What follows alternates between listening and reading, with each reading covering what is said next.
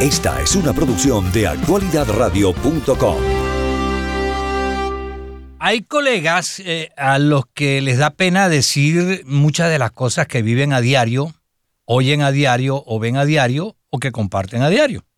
A mí no, a mí no me da pena porque realmente yo lo digo y lo voy a decir por lo siguiente. Yo oigo no solamente Actualidad Radio, yo oigo todas las radios de nuestro grupo, la 107.1, y chequeo las demás emisoras de Miami y fuera de Miami también. Y veo en televisión de todo. Yo soy un ratón de los medios y me encanta hacerlo porque así uno va aprendiendo, ¿no? Y hace algunas semanas estaba escuchando a Carlos Frías en NPR entrevistando a una persona que me llamó la atención. Ya el programa había empezado, pero después que el programa empezó, me pareció interesante, primero, la manera como el entrevistado iba eh, hablando sobre su tema, sobre el programa, y las preguntas que le iba haciendo Carlos, pues la iba respondiendo de una manera bastante interesante. Y viene aquí lo que esta mañana Humberto Calderón Berti, el exministro venezolano, estaba diciendo también.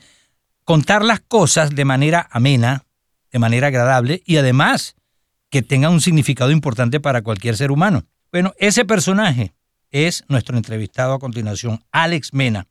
Les voy a leer parte de lo que incluso fue publicado en el Miami Herald eh, y con eso quiero empezar a darle la bienvenida. Primero que nada, dice aquí, si usted le pregunta a Alex Mena cómo llegó a ser editor ejecutivo del Miami Herald, él podría empezar de dos um, diferentes maneras. Él le podría decir a usted que eh, él era um, eh, un muchacho de 19 años de edad respondiendo a los teléfonos en el Miami Herald, trabajando en el Miami Dade College eh, como estudiante, haciendo un segundo trabajo, haciendo vamos a decir así, perros calientes o, comida rápida, por decirlo de alguna manera.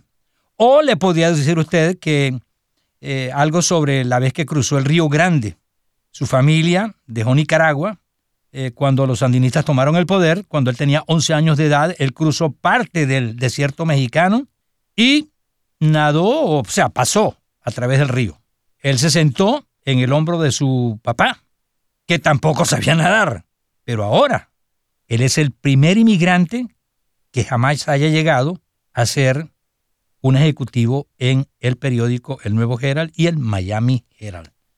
Estas son algunas de las historias de nuestro invitado a continuación, Alex Mena, a quien damos la bienvenida. Alex, primero que nada, muchísimas gracias y muy amable por haber aceptado nuestra invitación de estar en Actualidad Radio. Julio César, es un placer estar aquí. Muchas gracias por invitarme a tu programa eh, estoy bien excitado de poder compartir mi, historia contigo y con tu audiencia. No, y nosotros contentos de escucharla. Mira, esto que estaba leyendo al principio, eh, yo recordaba cuando tú le decías a Carlos, ¿no? Que cuando tú venías rumbo a Estados Unidos, estabas encaramado en los hombros de tu papá Tú no sabías nada, tu papá tampoco sabía nada, y el agua le llegaba a ir al cuello, un poquito más arriba del cuello. No, no, le llegaba, le llegaba a la barbilla eh, el, agua, porque estaba, estaba alto el río, entonces eh, eh, no había otra manera que seguir para adelante. Él me dice, súbete encima y nos vamos para adelante, porque había que cruzar la frontera, no había una manera de regresar a, a, a, lo que habíamos dejado con el comunismo en Nicaragua. Tenías 11 años, ¿no? Tenía 11 años cuando, cuando cruzamos el Río Grande y, fue algo, para decirte, algo que uno nunca va a olvidar. Yo no, no he hablado muchas veces de esta, de esta historia porque no es que tengo miedo de hablar de ella, es que no, no había tenido la oportunidad de poder explicar cómo, cómo yo llegué aquí y cómo todo pasó. Y, fue un, momento dramático para la, mi familia y especialmente un niño de 11 años de haber visto todas las cosas que, que yo vi, como por ejemplo cuando estábamos esperando para cruzar eh, Río Grande, eh, llegó militares o policías, no, no, no sé exactamente, pero eran gente en uniforme eh, que, que golpearon al coyote. Para mí me pareció que lo, que lo habían casi matado y lo tiraron atrás de la camioneta y se fueron. Ahí fue cuando lo, los mayores dijeron, hay que cruzar el río ahora porque si ellos regresan no sabemos qué va a pasar. Imagínate tú de 11 años escuchar estas cosas y haber visto eso, eso es inolvidable. ¿Qué trayecto habían recorrido ustedes antes de llegar a ese sitio? Bueno, eh, había que, el único lugar que podíamos coger visa de Nicaragua era México. Entonces eh, fuimos en avión a México, a Ciudad México, y de ahí cogimos un, un transporte, un bus, para ir a la frontera de Matamoros. Y ahí estuvimos varios días y, exactamente no sé cómo encontramos a este coyote, pero yo sé que una noche vino, golpeó una puerta y dijo, es hora de irnos. Y entonces ahí es donde, donde fuimos, nos llevaron en, en, una camioneta hasta, hasta la frontera, donde estaba el río, y había bastante gente ahí esperando para cruzar la frontera. ¿Cuánto tiempo eh, desde que salieron de Nicaragua había transcurrido ya? Eh, me imagino que habrán sido sus cinco cinco días, tal vez, tal vez seis, no estoy tan seguro, porque en, Ciudad de México nos quedamos como dos días más o menos, y entonces hubo una, una parada antes que no estoy seguro a dónde, dónde nos paramos hasta que llegamos a Matamoros. ¿Venías solamente de tus familiares con tu papá o venía alguien más de la familia? Era mi papá, mi hermano mayor y su esposa, eh, porque no había manera, eh, se quedó atrás mi mamá y mi hermana con mis dos sobrinas, porque no había manera de todos venirnos, porque ya iba a ser muy, muy obvio que nos estábamos escapando y, y entonces eh, eso fue mi papá, mi hermano y, y, la esposa de mi hermano y fue una de las primeras veces en mi vida que, que estuve separado de mi madre. Así que fue, fue algo un poquito doloroso haber hecho eso, pero no había otra manera porque tenían que sacarme de Nicaragua, como en Cuba. Eh, cuando llegabas a una edad tenías que ir a, hacer servicio militar. Exactamente ellos necesitaban sacarme de Nicaragua inmediatamente, antes que cumpliera los, 12 años. Así que por eso fue que, comenzó el movimiento. Ya tenía yo eh, dos hermanos viviendo aquí en los Estados Unidos, en Hialeah. Ah, entonces ese era el plan, ir para allá. Entonces cuando cruzamos la frontera, eh, sin coyotes, no había, no, sabíamos dónde ir, solo estábamos caminando ahí, ya, pero ya eran los Estados Unidos, así que se, había un, sentido de alivio aunque no sabíamos dónde estábamos y para dónde íbamos. Entonces, en esos momentos fue cuando eh, eh, eh los, los guardas eh, de, frontera nos agarraron de los Estados Unidos y como yo era un niño, en esos tiempos era diferente la cosa. Dejaron libre a mi papá y, y nos compraron ticket del bus para ir a Houston. Mi mm. hermano y su esposa quedaban arrestados para que los procesaran. Entonces, pero pero nosotros nos dejaron ir y nos compraron tickets que vas a imaginarte eso estos días que me compren un ticket para, ir a Houston. Eh, y entonces ahí donde la familia nos mandó dinero para poder venir a Hialeah. Y mira, hasta este momento yo no sé cómo mi padre, padre hizo para entender, porque no hablaba inglés, cómo ir a un Western Union en Houston donde nos habían mandado dinero. Yo todavía no, nunca sé cómo, cómo él eh, se arregló para poder hacer eso, pero la necesidad... Eh, me quitaste la palabra de la boca, iba a decir, la necesidad obliga. sí, y entonces él aprendió de una manera, y entonces ahí es cuando eh, nos fuimos en un Greyhound hasta, hasta aquí en Miami, y nos quedamos aquí en Hialeah. Eh, todo este tiempo hemos estado en Hialeah, eh, todavía vivo en Hialeah con mi esposa, así es que este ha sido mi Miami, siempre me he quedado aquí. Siempre ha sido tu Miami. Mira, y en cuanto a lo que pasó después de esos años, o sea, cuéntanos que fuiste a la escuela, obviamente, ya tenías 11 años, tenías que ir a la escuela. ¿A dónde fuiste y qué pasó en tu vida a partir de allí? Entonces, mi primera escuela fue Milam Elementary, aquí en Hialeah, en la, en la 60 y la 16 Avenida. Eh, y tú sabes, algo cómico pasó que eh, el primer día de escuela para mí, eh, era el día que, eh, que había educación física, pero ese día era una clase de, de, baile, es lo que me pareció a mí, le decían square dancing, estaban enseñando a los niños cómo bailar eso, y yo, yo decía, bueno, parece que aquí en los Estados Unidos enseñan a bailar desde, pequeño, y entonces al siguiente día lo estoy preguntando a los compañeros, oye, ¿y, la clase de baile qué pasó? Todo el mundo riéndose, porque yo no, yo no sabía que era eh, educación física. Ya había que ir a correr, pero está esperando a bailar. Y, Así es. Bueno, mira, pero transcurrió la vida tuya como niño, como adolescente, y terminaste eh, la secundaria. ¿Qué pasó a partir de allí? Bueno, después de, la secundaria, porque yo fui a Miami Lakes, y entre todos esos tiempos, una cosa que, que debería decirte, yo, yo era el traductor de toda la familia.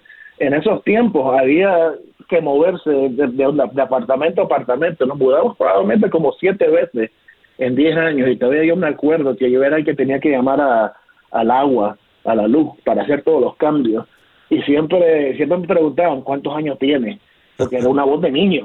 Claro, claro. Pero yo decía, bueno, mi papá está al lado, él dice que sí puedo hablar por ellos, porque no hablan inglés. Y eso siempre, siempre me acuerdo que tuve que crecer bien rápidamente. Eh, no había tiempo para, para, para muchas cosas porque había que ayudar a la familia. Y entonces eh, eh, me gradué de Hialeah Miami Lakes, de ahí me fui a Miami Dade College. que, que, realmente yo, si no he ido a Miami Dade College, no, no sé si estuviera en esta posición porque un profesor de Miami Dade College, David Mervis, él era el que estaba ayudando a los estudiantes en el, periódico de la escuela, que en ese momento se llamaba Falcon Times.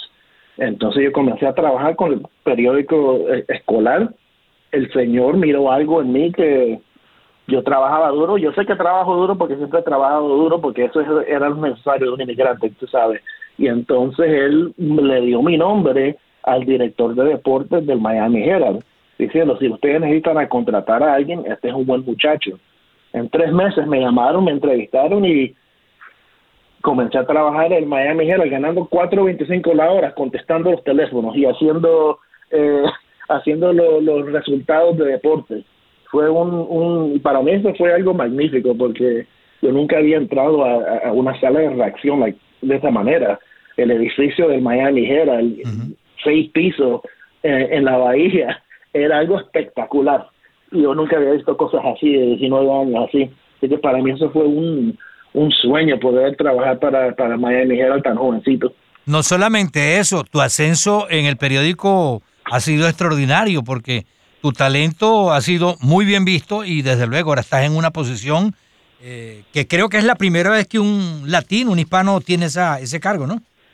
Bueno, no, ha, habido, eh, Mindy Marquez fue la primera latina que fue eh, directora ejecutiva, pero soy el primer inmigrante eh, de, haber hecho eso, porque yo, yo no nací aquí, sé que soy el primer, primer inmigrante de tener esta posición. Soy el primero también graduado de Miami College y de Florida International University eh, de tener este cargo, que me, me da mucho orgullo de ser el primero y ojalá que no sea el último. Eh, y entonces, tú sabes, tengo más de 30 años de estar trabajando en Miami Yo, yo, yo comencé, de, como te dije, consultando teléfonos, después fui redactor de mesa, me, me hicieron diseñador, fui subdirector de deportes, director de deportes, jefe de producción, director de noticias. He hecho un poquito de todo y creo que de haber hecho tantos diferentes trabajos, entonces me ha puesto una posición de entender claramente lo que hay que hacer cómo se tienen que hacer las cosas y cómo poder evaluar y apreciar el trabajo que cada persona en el Miami Herald y el Nuevo Herald hacen por nosotros y por nuestra comunidad. Realmente tú estás montado en el bote que llaman el sueño americano y lo has logrado con esfuerzo propio, pero además tu familia te ha empujado mucho en tu, lo, que ha sido los logros de tu vida, ¿no? Claro que sí, sin la familia no hubiera, no hubiera pasado nada. Mira, mi, mi, mi familia dejó todo en Nicaragua porque era necesario para, para asegurarse que yo tenga un buen futuro. Y, estoy muy agradecido por todo lo que han hecho, porque mira, en, esos tiempos, cuando acabamos de llegar, nosotros vivíamos, algunas veces eran ocho personas en nuestro apartamento, a veces eran trece o más, porque toda la familia comenzó a estar viniendo aquí y nosotros nos ayudábamos entre, nosotros mismos, porque era importante. Y, y la, sin la familia no, no somos nada, es algo, es algo importante. Por eso es que yo estoy bien agradecido de haber conocido a mi esposa, que es una hija de, eh, eh, eh, de, cubanos exiliados. Así que un nicaragüense inmigrante casado con, una hija de cubanos exiliados es, la historia de Miami. Aquí estamos, aquí estamos todos juntos por la misma razón, para, para, para hacer la comunidad un lugar que acepta a todos. Háblame, aunque nos queda poco tiempo, te pido que me hables un poco de tu papá y de tu mamá. Eh, bueno, mi, mi, papá, él trabajó para el gobierno de, de, Somoza por mucho tiempo y, parte de eso fue porque eh, lo arrestaron cuando los comunistas llegaron a Nicaragua y entonces mi, mi padre tuvo que, que irse de, donde estábamos porque lo dejaron libre y lo que estaba pasando en esos tiempos, arrestaban y los dejaban libres y después los arrestaban otra vez. Así que cuando lo arrestaron una segunda vez, para poder pasar preso cuatro, cinco, seis años. Así que él se fue a vivir con mi hermano mayor. Así que pasamos varios años como cinco años más o menos que yo estuve solo con mi mamá y mi hermano en Corinto, donde, donde nací, porque no, no podían venir ni mi papá ni mis hermanos a visitarnos. Así es que eh, eso no fue fácil para mi mamá y ni para mi papá tampoco. Y entonces mi papá aquí trabajó duro para que nosotros pudiéramos seguir eh, seguir haciendo lo que estábamos haciendo. Él vino ya más mayor, eh, porque él me tuvo de 49 años, así que él vino aquí a los Estados Unidos de 60 años. Imagínate, venía de 60 años a hacer una vida nueva y, y, no es fácil. Ese sacrificio es inolvidable. Claro eh, que sí. y lastimo que mi, mi papá falleció en el, en el 2015 eh, no pudo verme subir tanto. Mi mamá falleció este año, el 31 de marzo. Me vio eh, cuando me nombraron director interino. Que para mí eso fue claro. algo importante. Claro, mi mamá decía, ¿y eso qué significa? ¿Soy el jefe? Sí, mamá, soy el jefe. y bien ganado, sin duda alguna. Te pregunté por ellos dos porque desde luego lo que tú eres lo debes a tus padres y además tu familia ha sido un baluarte importante y un un bastión eh, indiscutible en lo que ha sido tu vida. Alex, de verdad que te agradezco mucho que nos hayan dado estos minuticos. Yo sé que son pocos, pero valía la pena que no solamente los nicaragüenses, sino todos los hispanos escucharan tus palabras, porque eres un ejemplo de lucha, de honor, de valor, pero además de talento maravilloso que es importante que muchos tengan eh, de parte de ti como un ejemplo para luchar en la vida. Muchas gracias, Julio César. Esto fue un placer estar en tu show. Muchas gracias. No, gracias a ti por haber estado. Un gran abrazo a tu familia y bueno, que sigan los éxitos en el Miami Herald. Claro que sí, gracias. Gracias. Era Alex Mena, el primer inmigrante en ser editor ejecutivo de el Miami Herald.